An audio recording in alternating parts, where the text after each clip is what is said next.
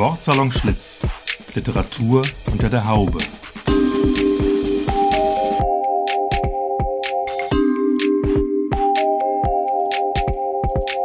Ein Podcast über Literatur, Buch, Stadt und Szene aus dem ehemaligen Frisiersalon Schlitz in Frankfurt.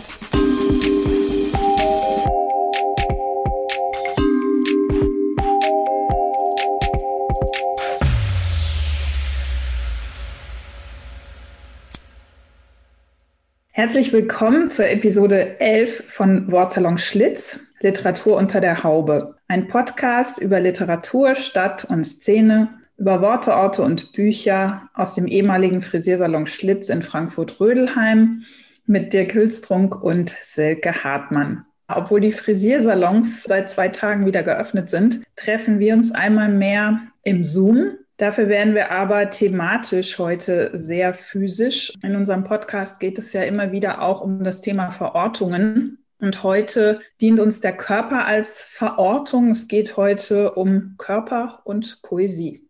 Ja, wir freuen uns heute, dass Paul Henry Campbell bei uns im Wortsalon Schlitz zu Gast ist. Äh, du hättest äh, letztes Jahr schon bei uns sein sollen, bist kurzfristig krank geworden, jetzt auch wieder kurzfristig in Quarantäne. Deswegen treffen wir uns äh, in Zoom. Aber trotzdem ganz herzliche, herzlich willkommen, Paul Henry Campbell. Ja, grüß euch, hallo.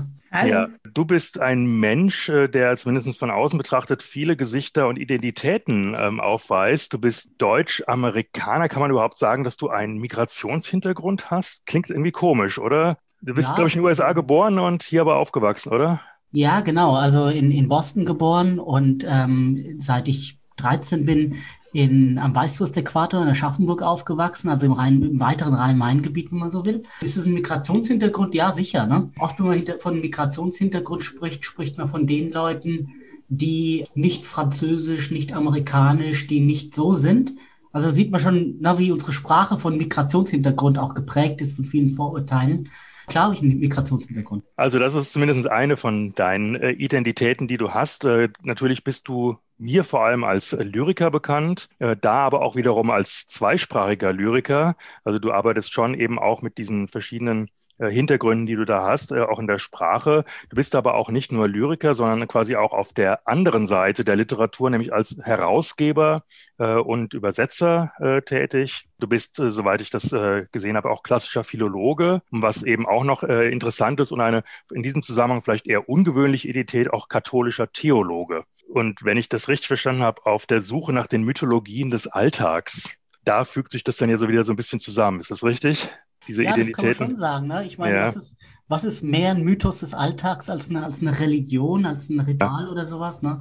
Ähm, jetzt kommt noch ein weiteres Thema dazu, über das wir ja heute auch ein bisschen äh, sprechen. Äh, äh, auch ein Thema, das deine Identität wahrscheinlich ein bisschen geprägt hat, nämlich das Thema Krankheit, in diesem Fall eine Herzerkrankung, die du schon seit Kinderzeiten hast, über die du in deinen, deiner letzten Lyrikpublikation auch geschrieben hast, nämlich nach den Narkosen. Du hast aber gleichzeitig auch noch danach ein anderes Buch zum Thema Körper geschrieben, was jetzt mit deiner persönlichen Krankheit nichts zu tun hat, aber eben mit Körper, nämlich ein Buch über Tätowierungen. Wirklich von zwei ganz unterschiedlichen unterschiedlichen äh, Sichtweisen auf das Thema Körper.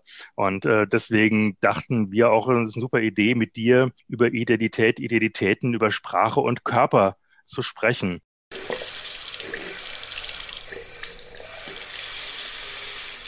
Wir würden gerne mal mit was Ungewöhnlichem anfangen, äh, was auch mit dem Thema Körper zu tun hat, im Moment auch in aller Munde ist, aber jetzt nicht mit deiner Erkrankung oder mit dem Herz zu tun hat, sondern wir befinden uns jetzt zumindest virtuell in einem Frisiersalon. Die Frisiersalons sind seit kurzem wieder geöffnet. Wann war denn dein letzter Frisierbesuch oder steht der gerade noch an? Boah, ja, das ist schon, also in einem richtigen Friseur, Friseursalon war ich im Sommer irgendwann. Habe ich neulich ein bisschen die Haare geschnitten, ne? Und okay. Kann ich, ja, und dann, dann hatte ich irgendwie so Löcher in der Seite. Also die, die macht, ne? Ich meine, die hat es sehr, sehr gut gemacht. Ich meine, was, was will man da in meinem Kopf eh retten? Aber ja, genau, also schon lange her. Und okay. Dirk, warst du beim Friseur jetzt? Ja, in der Tat. Äh, am ersten Tag, als es offen war, hat mein äh, persönlicher Friseur der Wahl mich ohne Termin eingelassen. Innerhalb von zehn Minuten war ich dran und durch. Wow. Und es ist so stressig, ne? Es ist so stressig. Ich meine, seit zwei Tagen sind die Friseursalons wieder offen und die können erst im Mai Termine geben. Ich wollte mir neu, ich wollte mir gestern auch irgendwie eine Pediküre machen lassen. Keine Chance. keine Chance. Also das ist äh, bis, bis Ende, Ende, Mitte, Ende April gibt es da keine Termine. Also, ich habe Montag um 10 den ersten Friseurtermin gehabt. Und mhm. ähm, ich habe es auch sehr genossen, weil ich äh, es ebenso empfinde, wie wir ja auch oft über unseren Frisiersalon Schlitz sprechen, dass es auch so ein Ort der Kommunikation ist und dass es eben nicht nur um Haare geht, sondern tatsächlich auch um Zwischenmenschliches und äh, ein Gespräch und so und äh, ein belebter Ort. Wo bist du denn im Moment am häufigsten, Paul? Bist du im Homeoffice? Bist du unterwegs? Ja, ich bin tatsächlich im Homeoffice, gehe einmal eine Woche schon doch noch in mein Büro, aber sonst mache ich alles von, vom Homeoffice. Aber es gibt schon dann eben halt auch diese, weiß ich nicht, Wochen, wo man 30 Stunden im Zoom drin war.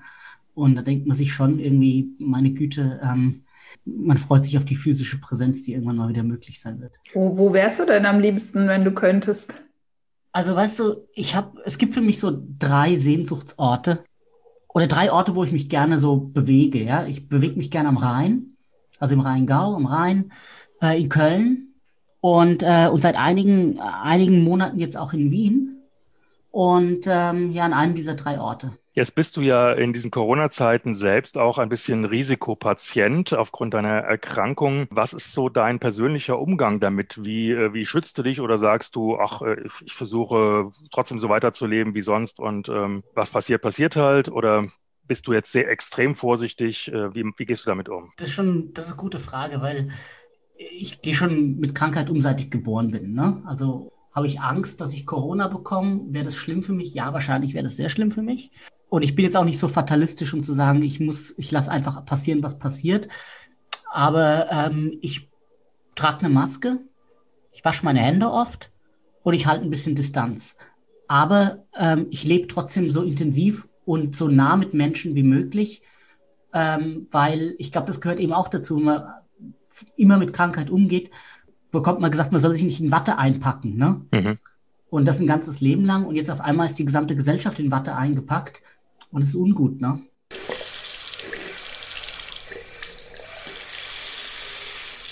Ja, dann lass uns doch mal überhaupt zu diesem Thema Krankheit, kranker Körper kommen. Du hast ein Gedichtband geschrieben mit dem Titel Nach den Narkosen, veröffentlicht im Verlag Das Wunderhorn 2017. Wenn ich das richtig verstanden habe, hast du damit so ein bisschen auch ein eigenes Tabu gebrochen, nämlich eben über diese Erkrankungen zu schreiben. Du hast früher über Raumfahrt, über alle andere Dinge geschrieben, aber eben nicht über dich selbst, über den eigenen Körper. Was ist denn das Wesentliche an dieser Prägung für dich? Also was hat denn diese Erkrankung oder erstmal, was ist es überhaupt und wie hat es dein deine Identität eigentlich geprägt? Also ich habe einen angeborenen Herzfehler. Ich habe nur eine Herzkammer, also wo die meisten Leute zwei Herz oder alle Menschen zwei Herzkammern haben, habe ich nur eine. Die wurde, als ich sieben war, 1989 in Boston korrigiert. Da habe ich so eine Fontanoperation bekommen. Und konnte davor, da konnte ich, wenn ich irgendwie drei Schritte gemacht habe, bin ich ganz blau angelaufen und so, ja. Und, und trage halt, seit ich 24 bin, einen Herzschritt mache. Ja, also als Folge dessen. Ich habe zum Beispiel dann auch irgendwie mal einen Tumor gehabt, deshalb einen Abszess gehabt im Kopf, wegen, wegen dieser fehlenden Zirkulation und so weiter. Ne? Also das sind, das sind alles so Sachen, die so da zusammenkommen. Aber ich muss ehrlich sagen, es ist jetzt nicht wie zum Beispiel, wenn man im Rollstuhl sitzt. Ne? Also die Einschränkung ist anders. Und sie ist auch viel abrupter. Also ich lebe eigentlich ein völlig normales Leben. Ich arbeite, ich trinke, ich rauche auch ab und an. Und die Einschränkung, die passiert eher schlagartig, dass man mal irgendwie einen Kreislaufkollaps hat oder dass man, dass man äh, ohnmächtig wird oder sowas. Oder dass man eine krasse OP braucht. Aber das sind alles eher so punktuelle Momente, wo dann, wo alles kippt. Alles andere sonst ist aber vollkommen normal. Also diese, mhm. diese beiden Pole, ne? Das heißt, es ist auch möglich, das sozusagen eine, eine ganze Zeit lang erstmal zu verdrängen und gar nicht ja, total. denken. Ja, ja. Total. Ich finde sowieso, man sollte Krankheiten eh eher verdrängen. Ah, okay. Also eher, eher verdrängen, eher gar nicht, gar nicht so ganz offensiv äh, die ins Leben reinlassen. Ne? Ja. Äh, jetzt hast du es aber dann doch äh, wieder reingelassen und eben da sogar sehr intensiv dich mit beschäftigt und darüber geschrieben. Würdest du uns vielleicht einen kurzen Text daraus mal vorlesen? Also ich lese jetzt den, ein Gedicht aus diesem Zyklus, der heißt Nach den Narkosen. Und es ist der zweite und das heißt Postoperative Nacht.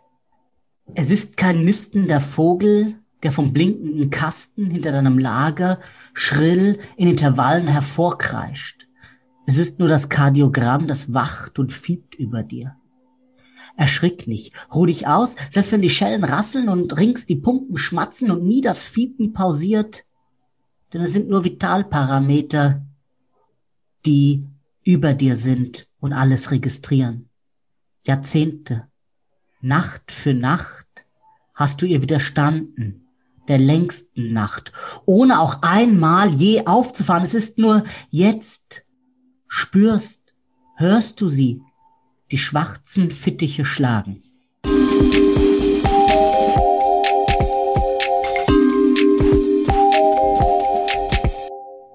Was war denn für dich jetzt der Anlass, dieses Thema, was du so gerne verdrängt hast, plötzlich wieder hervorzuholen? Ja, es war in der Tat so, dass ich halt vorher gedacht habe, ich will nicht über meine Behinderung schreiben, ich will nicht über schreiben, wer ich bin. Also ich hatte so einen kleinen Vorbehalt über diese gesamte ja, literarische Identitätspolitik. Ne? Nicht, dass es was Schlechtes ist, aber ich habe gedacht, das passt für mich nicht.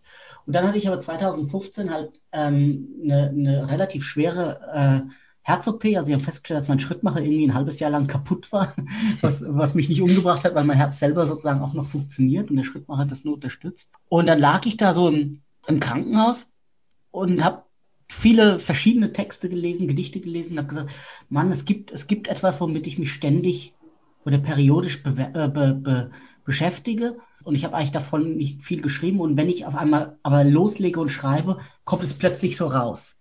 Ja, also es kommt plötzlich, es kommt plötzlich alles, was ich geschrieben habe, hatte irgendwie damit zu tun, dass ich einen Herzfehler habe, dass ich jetzt in einem Krankenhaus liege. Das, ne? Und dann sind immer mehr solche Zeilen und Texte zusammengekommen.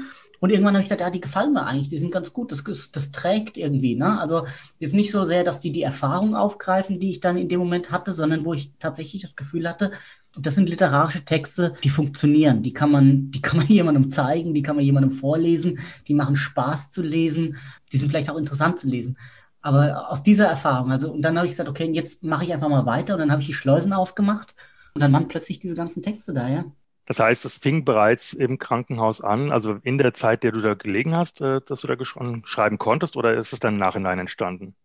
Ja, genau. Also das ist, äh, ich habe erst gedacht, will ich eigentlich über diese absurden Momente in einem Krankenhaus schreiben. Ne? Mhm. Also zum, also ja, ich habe genau erste Text im Krankenhaus geschrieben und dann, also zum Beispiel ist ja ein Text drin über das Onanieren am, am Kardiogramm. Ne? Also ich, du bist quasi an so einem Herzmonitor angeschlossen. Vorne in der Station sehen die ganzen Krankenschwestern die ganze Zeit und die Ärzte und alles Mögliche sehen quasi, wie dein Puls läuft und du liegst da im Bett nach zehn Tagen und willst irgendwie deine, deine Lust bewältigen und fängst an zu onanieren und musst sozusagen unter unter einem bestimmten Herzschlag kommen weil sonst kommen die in dein Zimmer rein und wollen dir das Leben, Leben retten. Ne? Mhm. Und dann habe ich gedacht, ja, das sind eigentlich schöne Momente. Ne? Sowas könnte man eigentlich mal, da könnte man, weißt du, da liest man nicht ein Gedicht vor und will den Leuten gleich eine Rasierklinge austeilen damit. Ne? Und als ich solche Augenblicke gefunden habe, habe ich immer mehr Mut gefunden, sozusagen, diese Erfahrungen literarisch anzunehmen. Jetzt fällt natürlich bei deinen Gedichten auch auf, dass sie nicht einfach diese Erfahrungen jetzt replizieren, die du da im Krankenhaus gemacht hast, sondern dass sie sich eigentlich sehr weit öffnen in verschiedene Richtungen. Wir haben viele Bezüge jetzt, äh, ob es zur Philosophie ist, zur Psychologie, zu anderer Literatur, religiöse Bilder tauchen auf. Man kann, man, man könnte sagen, äh, aus diesem engen Raum des Krankenhauses oder Krankenbettes eine, eine Öffnung in die Welt oder in die Geschichte, teilweise in Erinnerungen in der Kindheit. Ähm, teilweise wirkt das auch alles so ein bisschen fragmentarisch. War das so diese Absicht von dir, dass du das so äh, wirklich dann eben auch erwartet hast, dass es jetzt kein Zustandsbericht ist? Ja, ich mag das, wenn das Gedicht eine, ein, eine, eine Oberfläche wird, an dem viele Dinge zusammenkommen können. Ähm, na, so, eine, so eine marmorierte Oberfläche sozusagen. Und ähm, das macht ja auch die Qualität von einem Gedicht aus. Ich meine, Gedicht ist in allerersten Moment nicht irgendwie ein Therapieversuch. Äh, solche Gedichte scheitern ja meistens, sondern äh, ein Gedicht ist ein Kunstwerk, ist ein Artefakt, ist etwas Gemachtes, ist etwas, in dem, in dem man die Anmaßung hat, dass man das jemandem anders gibt, damit sie sich vergnügen damit. Deshalb haben die diese starke Rhythmisierung, deshalb haben die auch diese vielen Bezüge, weil sie einfach angenehme, Momente bei Leserinnen und Lesern auslösen sollen oder ermöglichen sollen und, ähm, und nicht irgendwie ja, ähm, meine narzisstische äh, Selbstbewältigung. Also viele, viele Undock-Momente, die du da Menschen einfach gibst, ja auch ganz verschiedenen Hintergründen. Das heißt, man muss nicht irgendwie sich mit diesem Thema Herzfehler beschäftigt haben vorher, um, um das zu verstehen.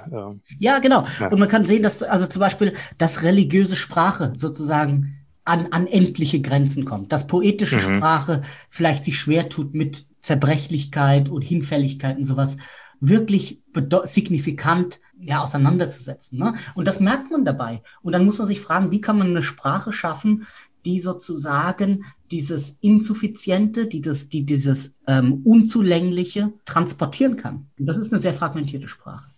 Interessiert dich eigentlich auch äh, das Thema Krankheit bei anderen KünstlerInnen und Disziplinen? Hast du dich da auch mal umgetan und geschaut, was es da so gibt? Ja, klar. Also ich meine zum Beispiel, wir haben es vorhin davon gehabt, also ich habe das Buch hier in, in, in die Ding gehalten, Thomas Bernhard, äh, diese, diese seine, in seiner Autobiografie, es kommt ja in anderen Büchern bei ihm auch immer wieder vor, spricht er sehr stark von seiner Lungenerkrankung. Also er hatte quasi als Kind eine sehr starke Tuberkulose und die hat sein ganzes Leben lang, hat ihn da quasi lediert. Und ich finde es irgendwie so berührend, wenn er zum Beispiel auf der einen Seite in der ersten Szene über diese ganzen völlig ans Ende gekommenen Körper beschreibt, die so in einem Krankenhaussaal liegen und dann eine Szene weiter sozusagen das zerbombte Salzburg zeigt. Also beides hat zum Thema, dass man die Behausung verloren hat. Und, ähm, und klar, und da gibt es ganz viele äh, literarische und andere künstlerische Ansätze, die ich da wirklich interessant finde. Und auch übrigens von, von gesunden Autoren, ne? oder also soweit ein Autor überhaupt ge gesund sein kann. Ne? Zum Beispiel der Zauberberg von Thomas Mann ne? oder, oder der Tod des Vergil von Hermann Broch. Das sind wunderbare, berührende Dokumente, wo du sozusagen an die, an die Ränder eines, eines, eines zerbrechlichen Körpers, eines zerbrechlichen Daseins geführt wirst und, ähm, und die das in einer literarisch geglückten Weise umsetzen. Genau, Zerbrechlichkeit äh, ist eben so, so ein Thema. Äh, ich hatte manchmal auch den Eindruck, äh, diese Texte wirken wie so auseinandergeschnitten und wieder zusammengesetzt, also quasi wieder geflickt irgendwie äh, auf so eine bestimmte Art und Weise, die man, äh, also fast collageartig, ähm, weiß nicht, ob das jetzt, äh, ob du so gearbeitet hast, aber ähm, ist das so, so auch irgendwie ein paralleles Thema, dass du da auch dran gedacht hast, dass du, der, der Textkörper, dass du den quasi als als, als Körper auch siehst? Ja, also es gibt natürlich an einigen Gedichten Flick- und Nahtstellen, die drin sind. Ne? Also zum Beispiel gibt es einen Zyklus ähm, von Gedichten, die im, im, Wesentlichen Übermalungen von anderen Texten sind. Und ähm, also was du siehst, der Panther von Rilke oder irgendwas gibt es ja ganz, ist, ist eine uralte Technik, die gibt es ganz oft. Nur ähm, sind sozusagen die Brüche da, dass an bestimmten rhythmischen Augenblicken in diesen, in diesen Originaltexten bricht die Übermalung. Also dass man sozusagen wie so eine Naht sieht. Dann gibt es einen Text, wo eine Skelettierung stattfindet. Das heißt, man hat ein Gedicht, das, das hat fünf, äh, sagen wir, im Blankvers geschrieben. Das hat, äh, ich weiß jetzt gar nicht im Kopf, sagen wir, zwölf Zeilen. Und dann, und dann nimmt man das Gedicht nochmal und nimmt bestimmte Wörter raus und nimmt noch mehr Wörter raus und noch mehr Wörter raus. Und so kommt man an eine Skelettierung des Textes, der immer wieder in seiner, in seiner Reduzierung was Neues bedeutet. Also da kann man schon, und dann, und dann wird es umgekehrt und dann wird mit neuen Wörtern angereichert. Mhm. Also da könnte man zeigen, dass der, dass der Text ein Körper ist, der auch einen Raum einnimmt, na, auf einem Blatt Papier. Finde ich, finde ich sehr wichtig. Ja? Also jetzt ohne, ohne von konkreter Poesie zu sprechen, ne, mhm. würde ich schon sagen, dass ein, dass ein Gedicht natürlich ein, äh, ein Körper ist. Also das verdrängt das weiße Papier und es ist natürlich auch ein Klangkörper. Jetzt hast du auch äh, zahlreiche Zwischentitel eingefügt. Was ist die Bedeutung dieser Zwischentitel? Ja, ich stelle mir diese äh, Zwischentitel wie so kleine Episoden vor. Ne? Also ja, da geht es einfach um ganz andere Bereiche, um andere Ansätze. Also nach den Narkosen ist tatsächlich so ein Versuch, darüber zu sprechen, was man literarisch mit einer wenn man literarisch aufgewacht ist, wie schreibt man dann? Und dann gibt es eben diese, diese, diese, was weiß ich, digitales Dharma. Das sind Texte, die sich mit Digitalität beschäftigen. Ne? Die haben gar nicht mhm. so viel mit Krankheit zu tun. Genau, das ist mir auch ja, aufgefallen. Also gegen Ende hin geht es immer so ein bisschen mehr weg von, von diesem Ursprungsthema Krankenhaus, sondern äh, da geht es dann ins Digitale und in andere Bereiche auch. Ne? Mhm. Ja, genau. Also ich meine, na, die, die, die Krankheit ist nicht das allumfassendste Thema, sondern es ist eines der Thema, Themen, mhm. mit denen man sich beschäftigt und sich beschäftigen kann. Mhm. Von denen ich schreibe, aber es gibt ja viele andere Themen, die mich zum Glück auch interessieren. Es gibt einen Begriff, den du benutzt in Anlehnung an Judith Butlers Konzept der Heteronormativität. Äh, sprichst du von der Salutonormativität, die das Denken bestimmt. Kannst du das mal erklären? Judith Butler hat dieses Heteronormativität identifiziert als etwas, wie unsere Sprache und unsere Wirklichkeit strukturiert wird. Nämlich unsere gesamte Wirklichkeit ist von heterosexuellen Menschen gemacht. Also wir denken unsere Paarbeziehung als Mann und Frau, die Gesetze, die sich über von Paarbeziehungen ähm, mit Paarbeziehungen beschäftigen, waren lange Zeit nur aus dieser Perspektive her gedacht. Unsere religiösen Institutionen und so weiter. Und so stelle ich mir das eben halt in der Krankheit auch vor. Ne? Also die Krankheit ist hauptsächlich von gesunden Menschen her gedacht. Also unsere gesamte Gesundheitssysteme, unsere Sprachsysteme, die Weise, wie wir über Krankheit sprechen, äh, die, die Lehrbücher der Anatomie und der Pathologie, alles ist von gesunden Menschen her gedacht für Kranke. Und das ist natürlich eine Asymmetrie. Ähm, ne? Und wir haben das natürlich auch in der Sprache, wenn du sagst, ja, das kann ja nicht gesund sein oder sowas. Ne? Also es gibt bestimmte Sprachstrukturen, oder, ne, oder der, der, das, ähm, das kann nicht gesund sein oder ähm, der, der ist ja irgendwie ein bisschen kaputt oder sowas. Also, der ist man, krank. ja, der ist ja total ja. krank, ne? Und ähm, also diese, diese, diese Sprachstruktur, das ist nicht, das hat nichts mit Diskriminierung, Diskriminierung zu tun, sondern es hat einfach nur damit zu tun, dass wir, dass wir in einer Wirklichkeit sind, die einen dominanten Erzähl, eine dominante Erzählperspektive hat, die diese Wirklichkeit strukturiert. Na, also sogar in der Religion, unsere ganzen Vorstellungen von Heil äh, die, sind, die sind nicht von kranken Menschen erfunden, ne, sondern von den gesündesten in den Klöstern und sonst irgendwo. Und die haben quasi ihre, ihre gesunden Vorstellungen vom Heil quasi geschrieben. Und ähm, in anderen Religionen ist es ja ähnlich. Und die Salutonormativität fragt aber, also das, diesen Begriff, den ich da verwende oder äh, geprägt habe, ist, wie könnte es aussehen, wenn man die Welt aus der Perspektive des Kranken erzählt? Aus dem Kaputten, aus dem Insuffizienten, aus dem Fragmentarischen. Mhm. Das klingt für mich aber gleichzeitig auch schon wieder sehr romantisch. Also das ist doch genau eigentlich der Ansatz, den schon auch Romantiker teilweise hatten. Genau diese, diese Krankheitsperspektive. Ich glaube, Goethe war es, der gesagt hat, das ist Lazarettpoesie, die Romantik. Ne?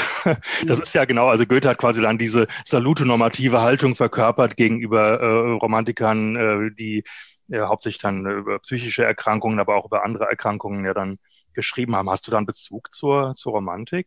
Naja, zur Romantik nicht unbedingt, aber ich meine, das stimmt schon. Ne? Was wären die mhm. Romantiker ohne die Zerbrechlichkeit? Das ja. kann man schon auch sagen. Ne? Ja. Und diese ganzen, oder die ganzen Schwindsüchtigen und diese ganzen Leute, die dann auf einmal irgendwie ihre, ja, Lazarettpoesie, das hast du schon schön gesagt, da. Ja, das hat ähm, Goethe gesagt. Ja, oder Goethe gesagt, ne? Sicher. Also das, äh, die, diese, diese, das ist schon ein Thema, aber ähm, die Romantisierung macht das ja zu einer Art Pose. Also ob das jetzt Shelley ist oder ob das jetzt ähm, Novalis ist, ähm, diese, diese, diese, oder, oder im 19., späten 19. Jahrhundert hat irgendwie jede viktorianische Lady in London irgendeinen armen Dichter von der, aus der Gosse geholt. Äh, Christopher Dawson ist zum Beispiel so einer, ja. Hm. Also, das ist sozusagen so eine, ich finde irgendwie eine asymmetrische Pose. Das Kranke als sozusagen die besonders relevanzerheischende Dimension sozusagen de, des Daseins. Und mhm. das, das würde ich eher auf, äh, quasi säkularisieren und aufklären und entzaubern.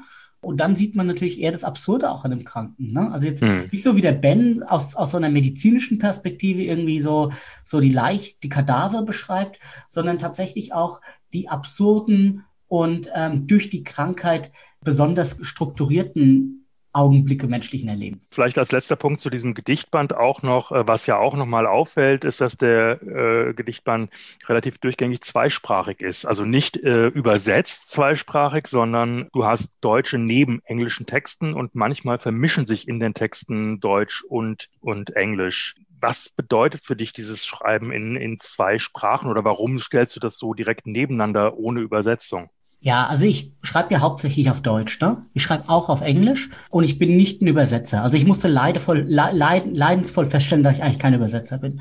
Ist nicht mein Ding. Und wenn ich schreibe, schreibe ich halt in der Sprache, in der die Verse quasi als erstes zu mir kommen. Und bei manchen Gedichten ist es halt Englisch und in manchen Gedichten ist es Deutsch. Ja, und ich wollte einfach keine Selbstübersetzung machen. Würdest du uns noch ein Gedicht vorlesen aus dem Band zum Abschluss dieses Sets? Ich lese euch jetzt vor ein Gedicht. So, das heißt Chirurg 2. millimeterweise Glanz der Schneckenspur auf Platanenrinde, gekrümmt am Wegrand, bist du, dein Digitus, die Klinge, eingedrungen in mich, den Schlafenden. Und niemals hauchte mein Atem aus, offen, ein, unterm Licht, als in jenem Moment, da du nach Schnurren der Säge mit der Klemme spreizt wie den Brustkorb. Viele Wochen später wirst du mir gestehen, dass du jedes Mal erschrickst, so oft du hineinblickst ins Offene. Im Köcher der zwölf Rippen gehalten ist mehr als pulsierendes Herz, ist offener Sumpf und Dickicht, dicht belaubt noch und durchtränkt rot von Schauer eines frühes, frühen Herbsttags.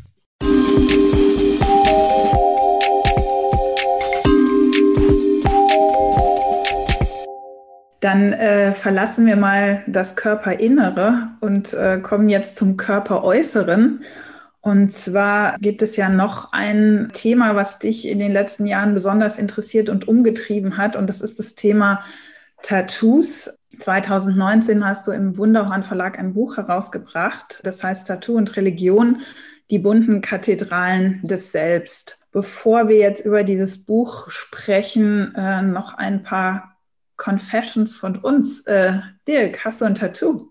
Nein, ich habe kein Tattoo. Ich habe mich äh, bisher nicht getraut, beziehungsweise eigentlich war es auch gar nicht das Thema, was ein bisschen damit zusammenhängt, dass ich nicht so der Mensch bin, der gerne Dinge nach außen zeigt. Ja, also ich bin auch nicht der Mensch, der mit T-Shirts mit Beschriftungen rumläuft, die äh, meine Meinung dann irgendwie kundtun.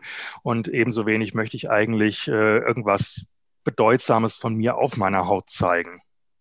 Wie ist es denn mit dir, Selke? Ja, ich wollte äh, Anfang, als ich Anfang 20 war, wollte ich mir unbedingt ein Tattoo stechen lassen.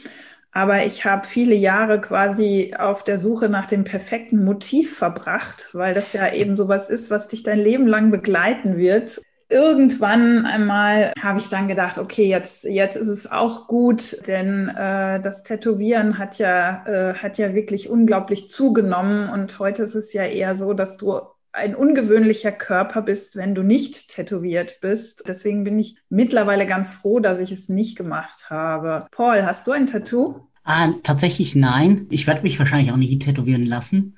Aber ich schaue total gern Tattoos an und körperliche Tattoos. Ja, ich habe es ja eben schon gesagt. Also die Tattoos haben ja einen totalen Bedeutungswandel äh, durchlaufen, nachdem die früher irgendwie eher so ein äh, Zeichen der Gegenkultur waren oder auch so ein Zugehörigkeitsmerkmal. Also Leute, die im Gefängnis saßen, hatten Tattoos, Seefahrer hatten Tattoos oder die Rockerbanden, ähm, was auch immer sind die Tattoos ja heute inflationär unterwegs und sind auch so ein bisschen so ein Distinktionsmerkmal in so einer sehr äh, stark individualisierten Gesellschaft. Also Stichwort der kuratierte Körper, ich stelle meinen Körper aus, meine Haut ist eine Leinwand. Paul, wie, wie bist du denn überhaupt zu diesem Thema gekommen? Was interessiert dich am Thema Tätowierung? Mich interessieren zwei Sachen. Oder ich sage mal so, es gibt ein tatsächliches Interesse, das, das da ist und ähm, es gibt einen Zufall. Das Interesse ist das, dass ich glaube, dass im 21. Jahrhundert der Körper der letzte Ort ist, wo wir alle eine relativ ähnliche Erfahrung machen. Wir haben dieselben Erfahrungen von, von Körperwahrnehmungen, mehr oder weniger. Und dann ist ein Zufall passiert, dass ich nämlich ähm, in dem Diözesanmuseum in Limburg, also das Museum des Bistum Limburgs, da habe ich eine Führung gegeben für eine Gruppe von Tätowierern. Und dann sind wir danach darauf gekommen, dass ich eigentlich doch mal bei denen im Studio einfach mal einen Vortrag über christliche Ikonografie halten könnte. Und letztendlich so bin ich zu diesem Thema gekommen. Na, also ich habe dann mehrere solche Vorträge gehabt. Ich dachte, das ist eigentlich geil. Eigentlich müsste ich jetzt mehr darüber wissen. Und dann habe ich immer mehr mit, also ich, ich lerne nicht nur, indem ich lese, sondern halt, indem ich mit vielen Leuten rede und habe dann einfach Interviews gemacht mit vielen Tätowierern, Kunsthistorikern. Ja, dein Buch ist ja äh, eine Sammlung, eine bunte Sammlung aus äh, Interviews mit den allerunterschiedlichsten Leuten, mit Tattoo-KünstlerInnen, mit Tätowierten, mit Journalisten, Fotografen, ein sehr, sehr breiter Querschnitt und auch sehr äh, international sind die Leute aufgestellt. Was hast du denn für, für Erkenntnisse gewonnen über Tätowierungen in diesen Interviews? Also erstmal so, dass die Leute, die tätowieren, einen wahnsinnigen Respekt vom Körper haben, die hochprofessionell sind und dass sie, dass sie ja oft auch mit einem sehr, in einer Kunstform umgehen, die, die auch durch Vorurteile geprägt ist. Ne? Das ist eine. Und das andere, dass ich, dass ich, was mich sehr erstaunt hat, was aber auch dann der Schwerpunkt zu diesem Buch geworden, von diesem Buch geworden ist, ähm, ist nämlich, dass das Christentum an sich eine ganz lange Tradition des Tätowierens hat. Ja, es gibt ja diese Pilger-Tattoos. Kannst du dazu mal was erzählen? Ja, also in Jerusalem gibt es ähm, die Tradition der Pilgertätowierung und schon seit, also seit 700 Jahren dokumentiert. Ähm, das kommt eher aus dem Koptischen, also das sind Koptischen sind die, sind die Christen in Ägypten und die haben Tätowierung als, ja, als ein Erkennungszeichen auch, ja, weil sie in der Diaspora sind. Das heißt, sie sind in der Gegend, wo sie quasi in einer Minderheit sind und so können sie sich gegenseitig erkennen, können, auch wenn sie in den Gottesdienst reingehen, können zeigen, dass sie Christen sind. In Jerusalem gibt es diese Tätowierung als ein Souvenir. Also wenn man, wenn man nach Jerusalem gepilgert ist und sagen will, ich war da, dann lässt man sich zum Beispiel das Stadtwappen tätowieren von, von Jerusalem oder man lässt sich ähm, die Grabeskirche auftätowieren oder ähm, einen St. Georg oder wie auch immer. Und ähm, ja, und da habe ich mit einem Tätowierer gesprochen, dessen Familie war Simra Suk, der schon seit 700 Jahren macht. Also nach Selbstaussagen ich habe äh, schriftlich belegt, habe ich das irgendwann im 17. Jahrhundert, also 1612, die Schrift, die erste schriftliche äh, schriftlichen Beleg dafür gefunden. Aber es ist ja auch was Natürliches, ne? Also, und es ist nicht nur in Jerusalem übrigens auch. Das ist auch in Loreto so gewesen oder auch in Santiago de Compostela. Und ich finde, das ist was sehr Natürliches. Also, wenn man lange auf einer Reise war, will man ein Souvenir mitbringen. Und wir, wir, wir sprechen immer über diese Souvenirs und wie viel, wie viel Geld die Leute für irgendein Reliquiar oder irgendein Gemälde oder irgendeine Skulptur oder irgendein äh, Stück von einem Heiligen oder irgendeinen Knochen, dass die dann aus weiß der Teufel woher, oder gut, wer nicht, aber sag mal aus, aus ähm, Aleppo oder aus, ähm, aus ähm, Konstantinopel oder aus Jerusalem oder aus Rom nach Köln oder sonst irgendwo hingebracht haben, zurückgebracht haben, aber dass sie sich selbst verändert haben, also auch ihren Körper verändert haben äh, und nicht nur sozusagen ihren, ihren seelischen Zustand. Darüber wird weniger gesprochen, aber gibt es eine lange Tradition. Das ist auch in vielen Pilgerberichten übermittelt gibt diese Tradition, sorry, äh, gibt diese Tradition, sagst du, aber ist das so eindeutig die Haltung der Kirche dazu oder gab es da nicht auch Kritik innerhalb der Kirche an diesen Traditionen? Wenn man in einem religiösen Taumel ist, wen, wen kümmert dann den Glauben einer Kirche? Also ich meine, das ist ja alle Devotionalien an sich also alles, was man zum Beispiel in, ähm, in Fatima oder in, an irgendeinem Wallfahrtsort kaufen kann, ist ja wirklich hart an der Grenze zur Idolatrie. Also mhm. ganz hart an der Grenze. Und die Tätowierungen sind, gehören dazu. Also als, in, als eine Devotionalie, die nicht irgendwie von der Kanzel her geschenkt wird, obwohl es natürlich viele Priester gab, die auch tätowiert haben, die Franziskaner insbesondere. Aber das ist nicht irgendwie ein na, das kriegt man nicht irgendwie mit der Eucharistie noch gleich, irgendwie eine Tätowierung auf die Zunge oder sowas, ja, sondern, sondern ähm, das sind einfach Dinge, die sich volkstümlich entwickeln und daher auch sozusagen sich nicht so, so sehr beeindrucken lassen, was ein Bischof oder irgend, irgendjemand dazu sagt. Du hast ja auch Leute interviewt, die sich, äh, also keine Tätowierer, sondern Leute, die sich so als Sammler begreifen. Dieser Tankstellenbesitzer zum Beispiel, der auch auf all seinen Reisen sich überall tätowieren lässt. Äh, das, das heißt, seine Haut ist sozusagen die Geschichte seiner, seiner Reisen, seines, seines Unterwegsseins. Genau, und auch seines Lebens. Und er, und er ist auch gleichzeitig seine St. Petersburg, seine Petersburger Hängung. Also alle, sein gesamter Körper ist übersät von, von Tätowierungen, die er überall, wo er nach, wenn er nach Bali geflogen ist, wenn er nach Zypern geflogen ist, wenn er nach, äh, nach Istanbul geflogen ist, wenn er nach San Francisco geflogen ist, hat er irgendwo vorher recherchiert und hat geguckt, was ist da ein geiler Tätowierer und von dem lasse ich mir irgendwas tätowieren. Und hat es dann so abgesprochen. Und ich finde das halt sehr beeindruckend, weil wenn man Kunstsammler sich vorstellt, meist, meist meint man meistens, ist es irgendwie so ein, weiß ich, mittelständiger, mittelständiger Industrieller, ne, der irgendwie, der mittelmäßig Kunst sammelt. Ähm, nein, hier hat man einen Tankstellenbetreiber, ja, ich meine, es ist auch ein Unternehmer, aber der hat 35.000 Euro in seinem Leben für Tätowierungen ausgegeben. Ne? Ich meine, 35.000 Euro, ähm, da, davon kann man das Auto, das ich momentan fahre, zweimal kaufen. Ja, und das hat mich irgendwie beeindruckt. Also, dass hier jemand einerseits dieses, dieses, dieses Verhalten des Sammelns Also so wie man auch, weiß ich nicht, so, so kleine Fingerhüte sammeln kann oder an so einem Wanderstock solche Plaketten sammeln kann, wenn man im kleinen Walsertal war oder weiß der Teufel wo. Und so hat er seine Tätowierung gesammelt. Und das ja, ja. Was ich daran aber total interessant fand und was ich mich die ganze Zeit gefragt habe, es gibt ja auch eine Aussage, ich glaube, es war auch einer der Tätowierer, der das gesagt hat, dass er dafür ist, dass man Tattoos als immaterielles äh, Weltkulturerbe anerkennen lässt man kann die ja nur über Fotos dokumentieren. Anders kann man sie nicht dokumentieren. Du nimmst dein Kunstwerk mit ins Grab, wenn du stirbst, deine Haut.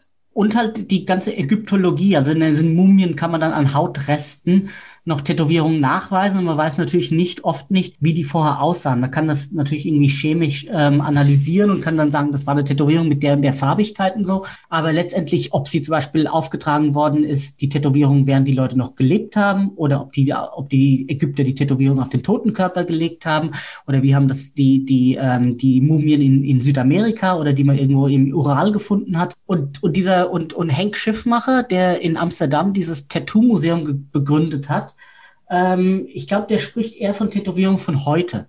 Ne? Also ja, Tätowierungen sind einfach ja Ausdruck von dem, was uns, was, was, was die populäre Vorstellungskraft an die Oberfläche spült, auf unsere Haut spült. Und deshalb sagte er, ja, natürlich sollte das Tätowieren und die Praxis des Tätowierens so eine Art, eine Art Weltkulturerbe sein.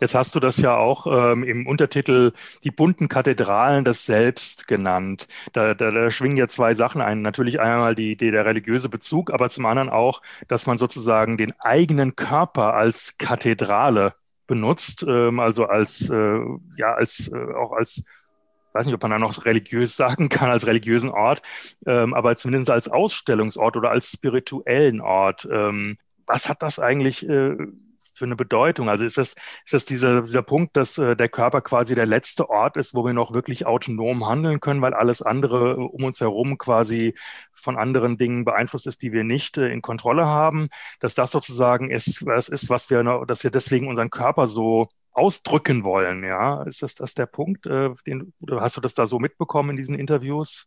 Ja, also ich meine, der Körper ist schon ein Ort, an dem wir nicht souverän sind, der altert, der verändert sich oft auch so, wie wir ihn nicht. nicht genau. Mhm. Aber ähm, was, was ist die Metapher von einer Kathedrale?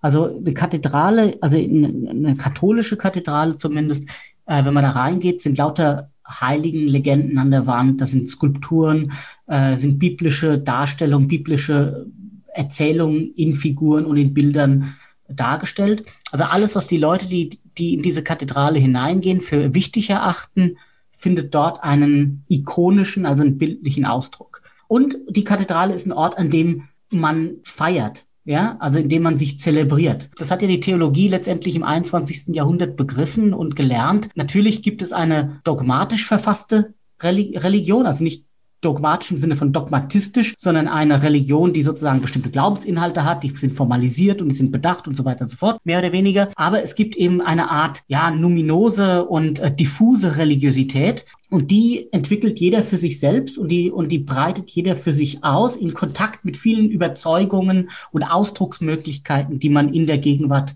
findet. Und dann finde ich halt, ist der Körper wirklich der, das ist, wenn ich jeden Tag in den Spiegel gucke, sehe ich meinen Körper, nehme ich mich als Körper wahr, nehme ich mich als ich wahr.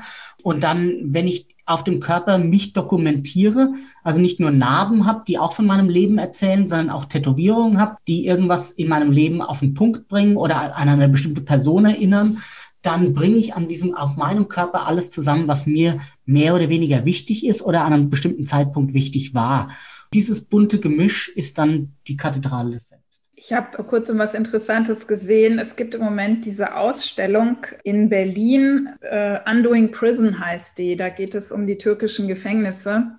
Und äh, Can Dündar hat erzählt, dass da ähm, so Kassiber gab, ähm, die nach draußen geschmuggelt wurden, indem Häftlinge ihren Mithäftlingen Bilder auf den Rücken gemalt haben, also Künstler. Und äh, so diese Kunstwerke, äh, also äh, sie haben sie Leuten auf den Rücken gemalt, die kurz, äh, kurz darauf entlassen wurden. die sozusagen damit dann an die Öffentlichkeit gelangen konnten. Das äh, fand ich irgendwie auch eine sehr schöne Idee. Das ist ein schönes Beispiel. Und weißt du, das ist genau was, was, was ich versucht habe, eben auch nochmal darzustellen. Das ist genau, was ich, was ich meine. Wir, wenn wir über Religion nachdenken, denken wir oft darüber nach, was die glauben. Also an Worte, an was die denken, was die glauben, an ihre ethischen Prinzipien und sonst irgendwas. Wir haben aber ganz verlernt, sozusagen Religion und Spiritualität am Körper zu feiern und zu ritualisieren und ein Gemälde auf den Körper aufzutragen, ob das jetzt Henna ist oder tatsächlich wirklich ein gemaltes Bild. Ne? Im 19. Jahrhundert gab es das übrigens in London auch so ein, so ein Trend, wo sich dann irgendwelche Ladies quasi auch irgendwie von irgendeinem Maler, den sie gefunden haben, bemalen haben lassen. Aber wir vergessen eigentlich, dass der Körper auch ein Ort der rituellen und religiösen Erfahrung ist und nicht indem er einfach nur kniet oder steht oder sich verbeugt oder sonst irgendwas, sondern dass er tatsächlich in in vielen Religionen auf eine dramatische Weise in, involviert worden ist. Also ob das jetzt die Beschneidung ist, ob das jetzt ein Piercing ist, ob das jetzt Scarification ist, ob das Tätowierung ist, ob das ja auch das Fasten ist, dass man den Körper ganz abmagert oder dass man ihn, dass man ihn richtig dass man ihn es dem Körper gut lässt, gut gehen lässt. Ne? Also all diese Elemente, die sind quasi in der Aufklärung, auch ein bisschen durch den Protestantismus, kann man schon sagen, in Vergessenheit geraten, weil, weil wir uns so auf den auf die Inhalte der Religion und auf die Schriften der Religion konzentriert haben und nicht darum, wie wir, Religi wie wir Religiosität, Spiritualität körperlich erfahren. Jetzt hast du dich ja sehr stark auf den Katholizismus in diesem Buch bezogen. Gibt es vielleicht noch ein Band 2 mit Tätowierungen und äh, anderen Religionen?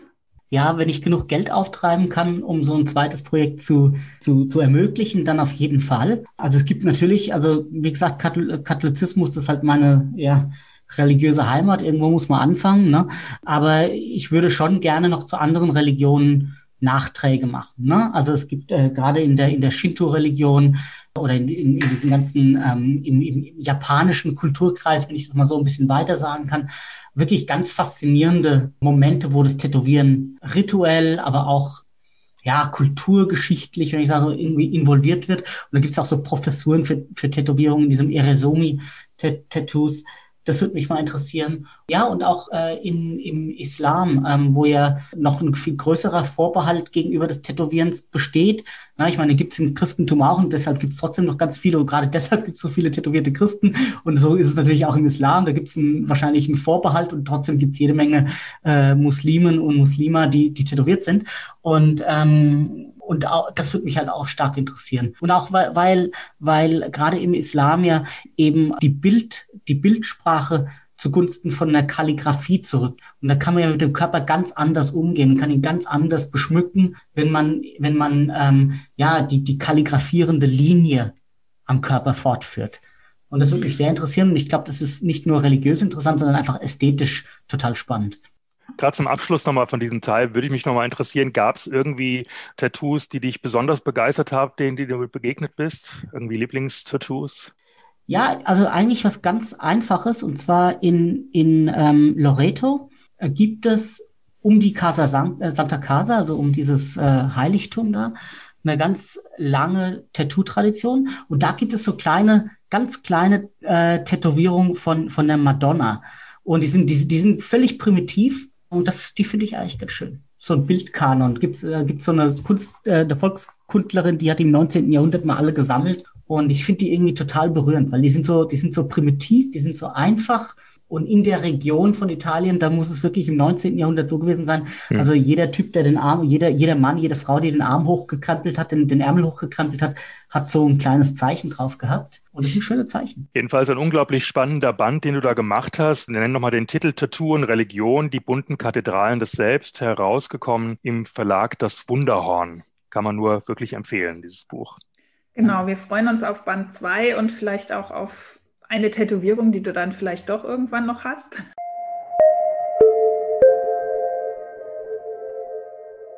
Aus dem Regal gezogen. Jetzt kommen wir zu unserer Rubrik aus dem Regal gezogen, wo wir immer Bücher aus unseren eigenen Bücherregalen vorstellen, immer angelehnt an unser Thema. Heute ist natürlich unser Thema Körper, Krankheit. Was hast du uns denn aus dem Regal gezogen, Paul? Ja, also ich habe von ähm, Thomas Bernhard einen Teil seiner ähm, mehr, mehrbändigen Autobiografie herausgenommen, Der Atem. Habe ich ja vorhin mal kurz angesprochen. Ja, und ich finde das einfach immer, also er beschreibt, wie er sozusagen da in Salzburg liegt und an Tuberkulose erkrankt ist und fast stirbt. Und dieses Buch, da komme ich immer wieder zurück, weil ich finde es einfach, er ist so, so ein grandioser Nörgler und es geht ihm einfach permanent schlecht, wenn er schreibt und alle Menschen sind perverse, pompöse Leute, die, die irgendwie, die die irgendwie, die irgendwie eine unendliche und unfassbare Geistlosigkeit haben. Und, äh, und, und er, und er versucht da sich sozusagen da durchzuerzählen und das finde ich irgendwie so, so, so charmant an diesem Bernhard. Sagst du kurz noch Verlag und Erscheinungsjahr? Ah, okay, ja klar. Also das ist die, das, die Ausgabe, die ich habe, ist DTV. Es gibt aber noch eine Gesamtausgabe in, im Residenzverlag und erschienen ist das äh, 1978 tatsächlich, also kurz ein paar Jahre vor seinem Tod, äh, vor Bernhards Tod, da, damals im Residenzverlag und dann gibt es eben in Deutschland dieses vom DTV. Ich bin ja gerne eine Wanderin durch verschiedene Disziplinen und äh, deswegen habe ich heute was mitgebracht, was kein Roman ist, sondern eine Biografie. Und zwar eine Biografie über Frida Kahlo von Hayden Herrera. Frida Kahlo ist ja Mexikos bekannteste Malerin und wahrscheinlich auch Lateinamerikas bekannteste Malerin und ihr Werk äh, wird wie das kaum einer anderen Künstlerin an ihren Körper, an ihre Schmerzen gebunden. Man nannte sie ja auch die Malerin der Schmerzen.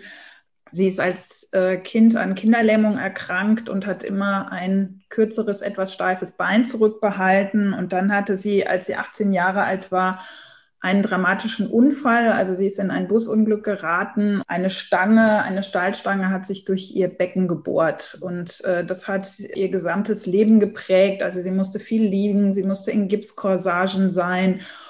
Als sie das erste Mal dann so lange zum Liegen verdammt war, hat sie angefangen zu malen hat eben auch dieses Thema ihrer Körperlichkeit, ihrer Schmerzen, ihres Verwundetseins immer wieder zum Thema ihrer, ihrer Kunst und ihrer Bilder gemacht. Sie hatte mehrere Fehlgeburten. Aufgrund dieses Unfalls konnte sie keine Kinder bekommen und hat auch das in ihrem Werk äh, verarbeitet. Ja, also man muss sagen, posthum ist, ist ihr Werk sehr wichtig geworden für allerlei postkoloniale und feministische Debatten. Sie hat auch als Surrealistin immer wieder gefragt, was ist die Rolle der Frau? Welche, äh, welche Rollen hat sie? Sie hat auch zahlreiche religiöse Symbole in ihr Werk eingebaut. Dieses Buch, ähm, das liest sich, das liest sich wunderbar wie ein Roman, kann man gar nicht anders sagen. Es berichtet äh, tatsächlich das äh, oder erzählt das gesamte Leben von Frida Kahlo Hayden Herrera ist Kunsthistorikerin. Sie hat sich intensiv mit äh, der Malerin befasst. Sie hat auch mehrere Biografien über Frida Kahlo geschrieben. Und in dem Werk geht es jetzt aber auch nicht nur um die Krankheit äh, in dem Buch und auch nicht nur um das Werk. Es geht auch um Frida Kahlos äh, politische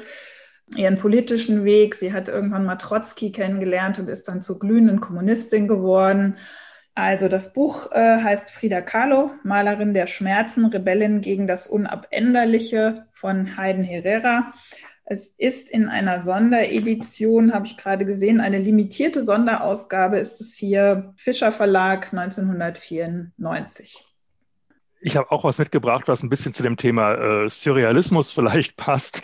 Und zwar ein Roman äh, von Mariana Gaponenko. Wer ist Martha? Da geht es äh, darum, dass ein sehr, sehr alter Vogelkundler plötzlich die Diagnose einer terminalen Krebserkrankung bekommt, sich dann entschließt, ein bisschen wie du vielleicht, Paul, die Krankheit zu verdrängen möglichst äh, und ähm, um Gottes Willen jetzt keine Behandlung mehr, sondern jetzt äh, erst, recht, erst recht richtig leben. Und er beschließt in die Stadt seiner Kindheit, wo er in der Kindheit aufgewachsen ist, also er lebt jetzt zurzeit in der Ukraine in einer unbenannten Stadt. In seiner Kindheit hat er aber irgendwie eine Zeit lang in Wien verbracht und deswegen möchte er da unbedingt wieder zurück. Und erinnert sich auch noch, dass er an einem Ornithologenkongress mal in Wien teilgenommen hat und da in einem Hotel Imperial Imperial gelebt hat und er beschließt eben seine letzten Tage in diesem Hotel Imperial ja zu, zu beenden äh, in dem Luxus, den er mit dem letzten Geld noch irgendwie haben kann. Was ich da sehr faszinierend finde, ist, dass es ähm, zum einen dieser äh, jungen Autorin Mariana Gaponenko, die ja selbst ursprünglich aus der Ukraine äh, stammt, gelingt sich in einen wirklich sehr alten Mann und seine Körperlichkeit hineinzuversetzen. Diese Körperlichkeit dieses Mannes äh, hat da eine ganz, ganz große Bedeutung. Und es ist ein wunderbar ironischer äh, Roman und teilweise auch sehr surrealer Roman. Es geht sehr viel um Vögel. Also dieser Mann äh, hat sich ähm, sehr stark von den Menschen zurückgezogen und berichtet eher über Vögel als über Menschen. Aber manchmal äh, sieht es auch so aus, dass er Menschen gerne beobachtet und ähm, ja, diese Menschen fast wie Vögel erscheinen in dieser Beobachtung. Auch es tauchen lauter äh, Gespräche auf, die er aufschnappt und irgendwie wirken die plötzlich wie so Vogelgeschnatter, diese Gespräche. Auch das ist ähm, sehr, sehr witzig an diesem Buch. Und natürlich wird unglaublich viel philosophiert er kommt äh, eigentlich die, die gesamte Welt, die er erlebt hat, natürlich inklusive der Kriegserlebnisse, äh, Flucht und Vertreibung, alles das kommt letzten Endes vor in diesem Roman, aber ausgehend von dieser eigentlich sehr, sehr einfachen Idee, die äh, dem zugrunde liegt und äh, wird da eine ganz komplexe Welt aufgemacht in einer äh, wunderbar dichten und ähm, sehr ironischen und teilweise traumhaft surrealen ähm, Sprache. Mariana Gaponenko, der Titel ist Wer ist Martha? Und erschienen ist das im Surkamp Verlag 2012. Und damit sind wir leider für heute schon am Ende. Kurzweilig war es äh, mit dir, lieber Paul, und total interessant. Vielen Dank schon mal, dass du bei uns warst. Diese Episode von Wortsalon Schlitz wurde euch einmal mehr präsentiert von Dirk Hülstrunk und Silke Hartmann. Und auch einmal mehr bedanken wir uns beim Kulturamt Frankfurt für die freundliche Unterstützung. Neue Episoden gibt es einmal monatlich auf unserem Blog bei Podigy, aber auch auf Apple Podcasts, Spotify und weiteren Podcast-Plattformen. Auf unserer Facebook-Präsenz Wortsalon Schlitz haben wir auch alle unsere Informationen versammelt und man kann uns dort Likes und Kommentare hinterlassen. Ja, und ganz neu, es gibt jetzt auch eine Hörstation. Jeden Montag von 16 bis 18 Uhr könnt ihr direkt vor dem Salon Schlitz, vor dem echten Frisiersalon Schlitz stehen und die aktuellen Episoden hören. Die Adresse ist am Alten See 6 in Frankfurt-Rödelheim. Das ist relativ nah am Bahnhof in einer kleinen Seitenstraße der Alexanderstraße. Und äh, demnächst wollen wir auch im Schaufenster die Bücher unserer Gäste präsentieren. In der nächsten Episode ist die vielseitige Bachmann-Preisträgerin Nora Gomringer unser Gast. Sie ist als Leiterin des Künstlerhauses Concordia in Bamberg, ähm, übt sie den Spagat äh, zwischen eigenen Literaturwissenschaften und institutionalisierter Literaturvermittlung. Jetzt bleibt uns nur noch vielen Dank an dich zu sagen, lieber Paul. Schön, dass du bei uns warst. Ich danke euch. Es war so schön. Das war so ah. schön mit euch. Ich danke euch. Nee, es ist echt ein toller, toller, toller ähm, Podcast, ein tolles Gespräch mit euch. Danke. Danke. Dann bis zum nächsten Wortsalon Schlitz. Tschüss. Tschüss. Ciao.